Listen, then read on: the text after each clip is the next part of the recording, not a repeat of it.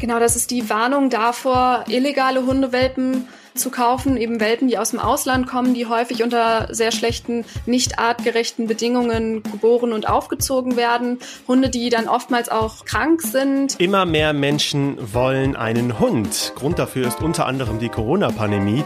Die Nachfrage steigt weiter und warum das auch riskant ist, hat uns eine Züchterin erklärt. Außerdem sprechen wir über den Streit zur Neugestaltung des Islamunterrichts in NRW. Stichwort dazu DITIB. Ich bin Florian Pustlauk. Hi. Rheinische Post Aufwacher. News aus NRW und dem Rest der Welt. Welches Hobby habt ihr euch eigentlich zugelegt seit Beginn der Corona-Pandemie? Also ich bin mir sicher, die meisten von euch haben zumindest was Neues ausprobiert. Durch die viele Zeit zu Hause, durch die geschlossenen Sporthallen, die geschlossenen Fitnesscenter zum Beispiel.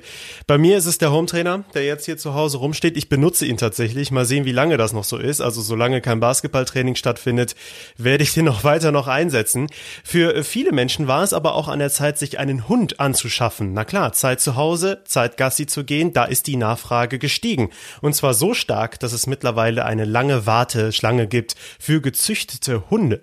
Und leider gibt es auch viele Fälle von illegalem Welpenhandel in NRW. Darüber spreche ich jetzt mit meiner Kollegin Caroline Streckmann. Hallo.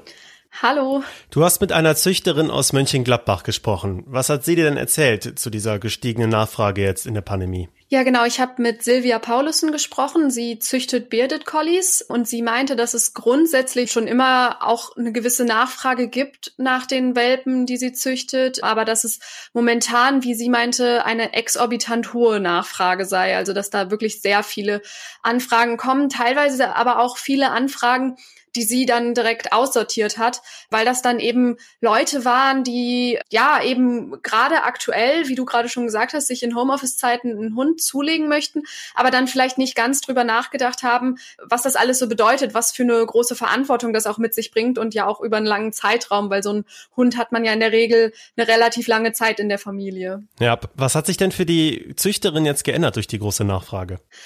Ja, genau. Sie hat halt gesagt, dass es natürlich insgesamt ein größerer Aufwand ist, diese ganzen Anfragen zu bearbeiten und zu beantworten, weil sie halt auch immer guckt, welcher von den Interessenten dann eben auch zu dem Hund passt. Sie hatte erzählt, dass sie jetzt im Februar den letzten Wurf hatte und da auch ziemlich schnell alle Welpen ja weggegangen sind, wenn man so das so salopp sagen möchte.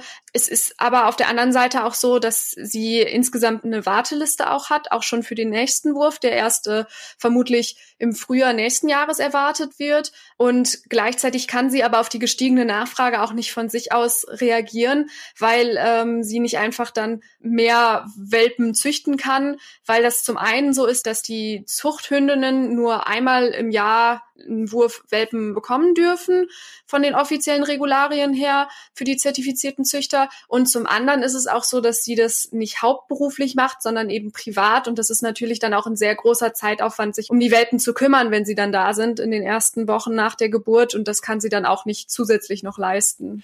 Jetzt ist Frau Paulus natürlich nur eine Züchterin von ganz vielen in NRW.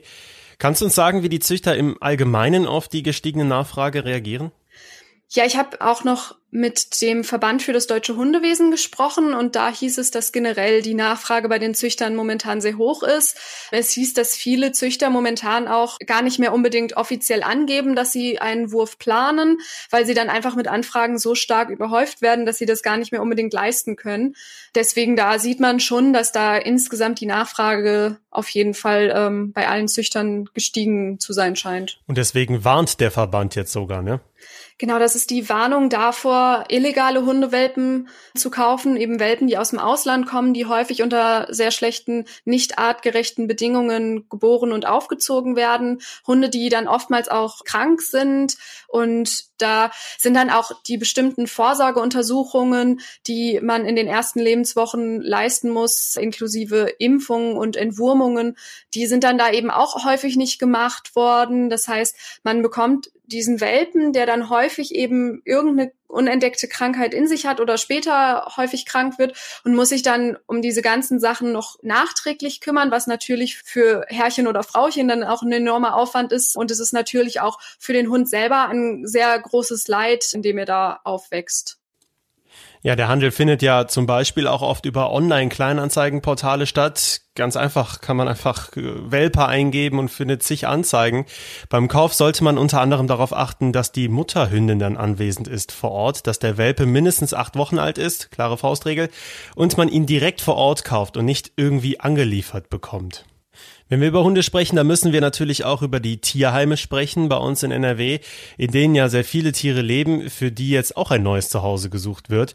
Was hast du bei deiner Recherche dazu rausgefunden? Was sagen die Tierheime?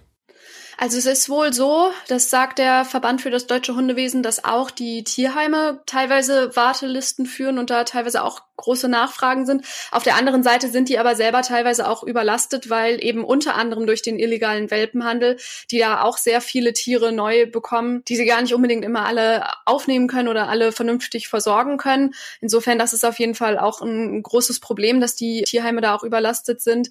Das ist aber grundsätzlich auf jeden Fall auch eine, eine gute Alternative, sagt der Verband, wenn man eben nicht zwangsläufig darauf besteht, dass es ein Rassehund ist. Denn in den Tierheimen sind eben vor allem dann auch viele Hunde, die dann zum Beispiel Mischlinge sind oder bei denen man nicht ganz sicher sein kann, wo die herkommen.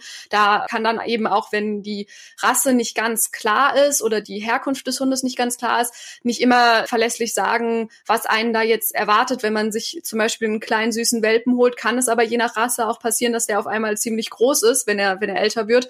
Das sind halt alles so Sachen, auf die man sich dann auch einstellen muss. Ein spontaner Hundekauf ist eben keine gute Idee. Vielen Dank, Caroline Streckmann, für die Infos. Danke auch. Falls ihr euch das gut überlegt habt, einen Hund euch zuzulegen, dann könnt ihr mal in unsere Show Notes schauen. Da packe ich euch eine offizielle Checkliste rein zum Welpenkauf vom Bundesministerium für Ernährung und Wirtschaft. Die kann dabei helfen, unseriöse von seriösen Angeboten beim Hundekauf zu unterscheiden. Muslimische Kinder bekommen in den Schulen in NRW Islamunterricht. Das ist mittlerweile völlig normal und auch richtig so. Jetzt gibt es allerdings Streit darüber, wer die Inhalte dieses Schulfachs bestimmt. Denn zu der geplanten Kommission in NRW gehört unter anderem der Moscheeverband DITIB. Warum das viele kritisch finden, bespreche ich jetzt mit Julia Rathke von der Rheinischen Post. Hi. Hallo. Erstmal zum Verständnis, Julia. Was ist DITIB denn genau? DITIB ist ein Dachverband, also der Moscheen in Deutschland, ein großer, einer von vielen, aber eben der größte. Auf Deutsch heißt es türkisch Islamische Union der Anstalt für Religion e.V. Die Abkürzung DITIB äh, ist abgeleitet aus den türkischen Worten, genau die Anfangsbuchstaben jeweils und der Verband ist unter dem Namen sehr geläufig. Es gibt einen Bundesverband und ja, verschiedene Landesverbände, nicht in jedem Bundesland, aber in vielen. Und der Hauptsitz von beidem ist äh, bei uns in Köln. Ja, es gibt äh, eigentlich in jeder größeren Stadt Moscheen, die auch dem DITIB angehören. Jetzt äh, ist die DITIB ja eine der Organisationen, die bei der Neuausrichtung des Islamunterrichts in NRW beteiligt werden sollen. Jetzt erstmal, warum hat sich die Landesregierung überhaupt dafür entschieden? Das hängt damit zusammen, dass es bisher einen Beirat gab, der sich um die Fragen von dem religiösen Unterricht gekümmert hat. Da geht es ja zum Beispiel um die Auswahl von Lehrbüchern und um die Verteilung der Lehrerlaubnis für Islamlehrer. Und das hat bisher ein Beirat aus, aus acht Personen übernommen. Das war allerdings nur eine Übergangslösung, die auch nicht rechtssicher war. Deswegen stand jetzt eine Neuordnung an. Und da hat Frau, die Schulministerin, Frau Gebauer, jetzt eine Kommission ins Leben gerufen, die sich jetzt langsam konstituieren soll. Und mit der Nachricht ähm, ging sie vergangene Woche an die Öffentlichkeit. Hm. Ja, sprechen wir jetzt über DITIB, die dazugehören sollen zu dieser Kommission. Da gibt's zwei Sachen, die, glaube ich, aktuell sehr kritisch gesehen werden. Die eine Sache ist die Nähe zum türkischen Staat. Gibt es da überhaupt eine Trennung dazu oder ist es die, die Kritik heißt es ja, die, die auch von deutschen Politikern oft kommt, das, was der türkische Präsident Erdogan sagt, setzt die DITIB in Deutschland auch um. Ja, es gibt ähm, für alle von allen Seiten verschiedenste Meinungen. Also ich habe mich ähm, sehr breitflächig umgehört, nicht nur bei den entsprechenden Politikern, die sich mit dem Thema auseinandersetzen, sondern auch mit Leuten, die halt diesen Unterricht geben, mit Islamlehrern, mit anderen Verbänden, die zum Beispiel liberaler sind, wo auch die Kritik ist, dass sie halt nicht Teil dieser Kommission geworden sind.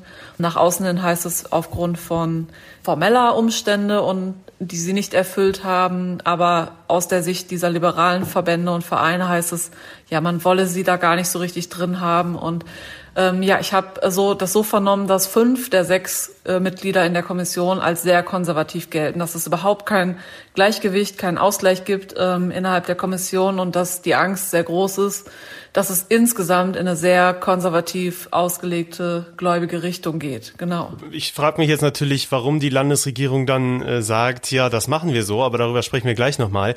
Reden wir über eine andere Sache, die die DITIB aktuell zum Beispiel noch beschäftigt, auch in NRW, ist zum Beispiel eine Spitzel-Affäre aus dem Jahr 2017, die ja, damals noch zu Unstimmigkeiten geführt hat. Was ist damals passiert? Genau, es gab Spitzelvorwürfe auch im Zusammenhang mit dem Putschversuch in, in der Türkei. Das war 2016 gegen Erdogan, gegen das Regime. Und in dem Zusammenhang wurden sechs Imame, die eben der DITIB angehören in Deutschland, abgezogen. Genau, und äh, das ist dann so eskaliert, dass, dass die damalige Schulministerin äh, Silvia Lörmann, Grünpolitikerin, den Landesverband der DITIB sozusagen dazu gebracht hat, äh, die Sache auf Eis zu legen, um das jetzt nicht ganz vor die Wand zu fahren. Man ist nicht im Streit auseinandergegangen damals, was den Islamunterricht betrifft, sondern hat gesagt, wir pausieren äh, die Zusammenarbeit. Dann äh, ging das mit anderen Islamorganisationen weiter, aber die DITIB war erstmal einige Jahre außen vor. Was hat jetzt die Landesregierung dazu bewegt, da etwas ändern zu wollen und auch die DTIP wieder einzubinden. Ist das dann mehr Dialog suchen, anstatt sich weiter zu distanzieren? Ist das der Plan oder steckt da was anderes hinter? Also es ist ein bisschen schwierig, das richtig zu beurteilen. Zum einen ähm, ist mir bei der Recherche noch nicht klar geworden, wer ist da auf wen zugegangen.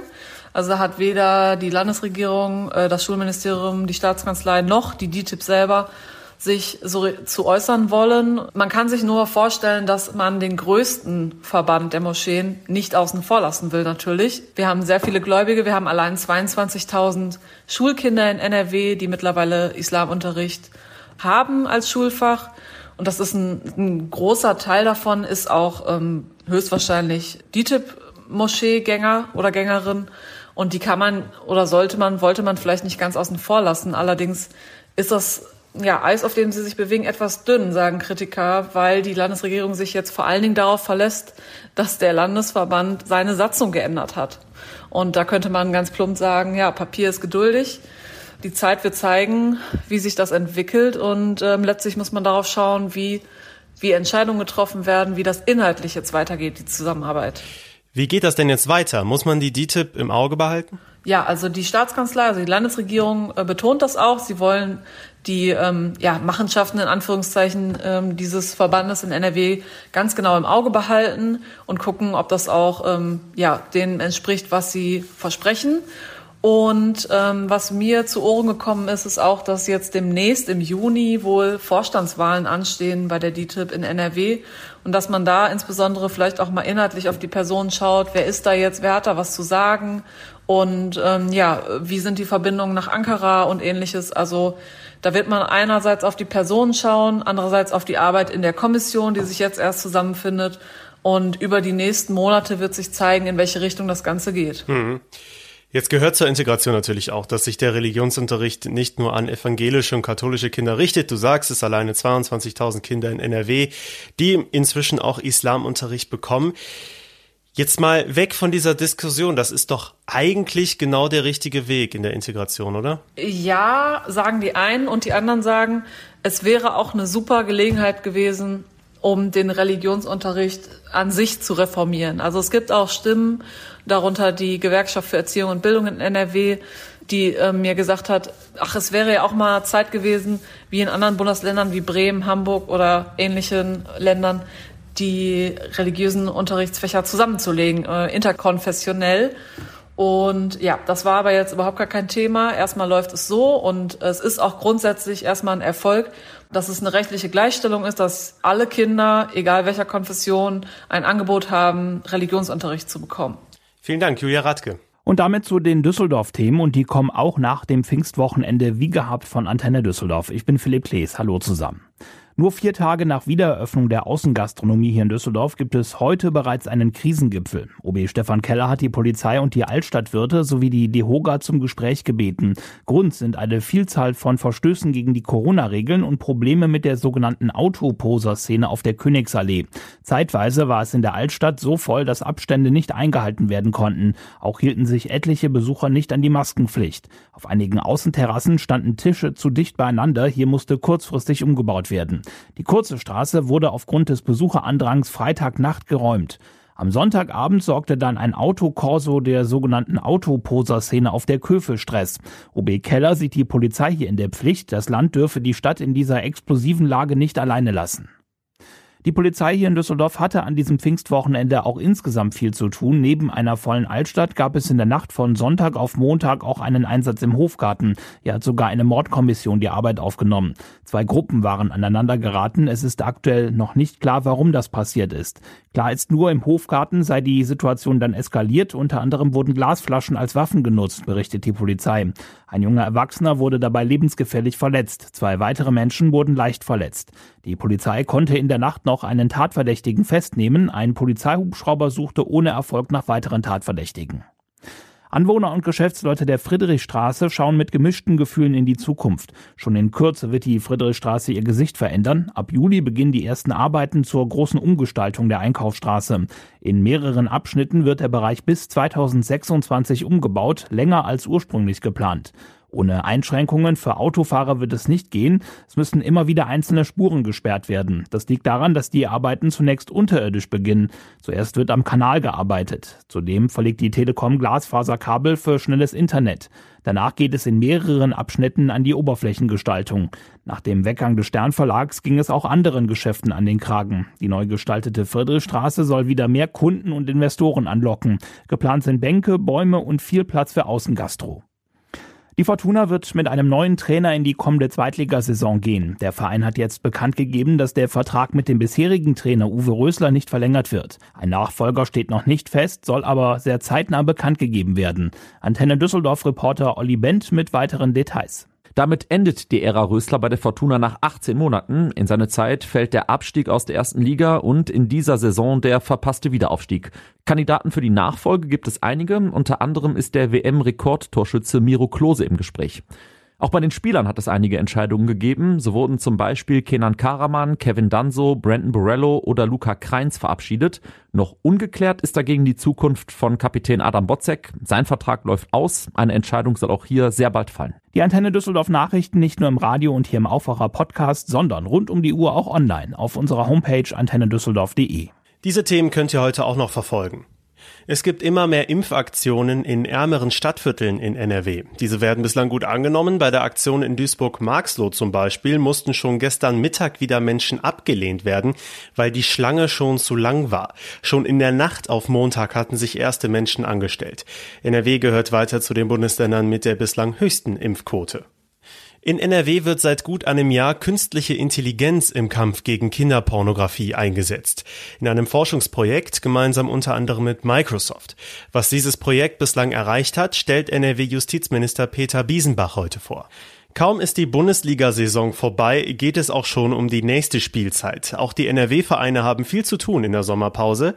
Schalke muss für Liga 2 planen, Bochum darf sich auf die erste Liga freuen, muss sich aber natürlich auch vorbereiten. Köln kämpft jetzt noch in der Relegation um den Klassenerhalt und Düsseldorf sucht einen neuen Trainer für die nächste Saison in der zweiten Bundesliga. Uwe Röslers Vertrag wurde nach dem verpassten Wiederaufstieg ins Oberhaus nicht verlängert. Nach dem eher usseligen Pfingstwochenende geht es wechselhaft weiter. Vereinzelt kommt die Sonne heute raus, ansonsten bleibt es aber meist bewölkt und kann auch immer wieder regnen bei 12 bis 16 Grad. Es sieht auch nicht mehr danach aus, dass der Mai noch zum guten alten Wonnemonat wird, denn auch die restliche Woche bringt immer wieder Regen mit. Wärmer wird es erstmal nicht. Das war der Aufwacher für Dienstag, den 25. Mai. Ich hoffe, es hat euch gefallen. Ihr erreicht uns jederzeit per Mail für eure Rückmeldungen, für eure Ideen, für eure Wünsche an aufwacher.rp-online.de. Ich bin Florian Pustlock. Ich wünsche euch jetzt einen guten Start in diese kurze Woche. Mehr Nachrichten aus NRW gibt's jederzeit auf RP Online. rp-online.de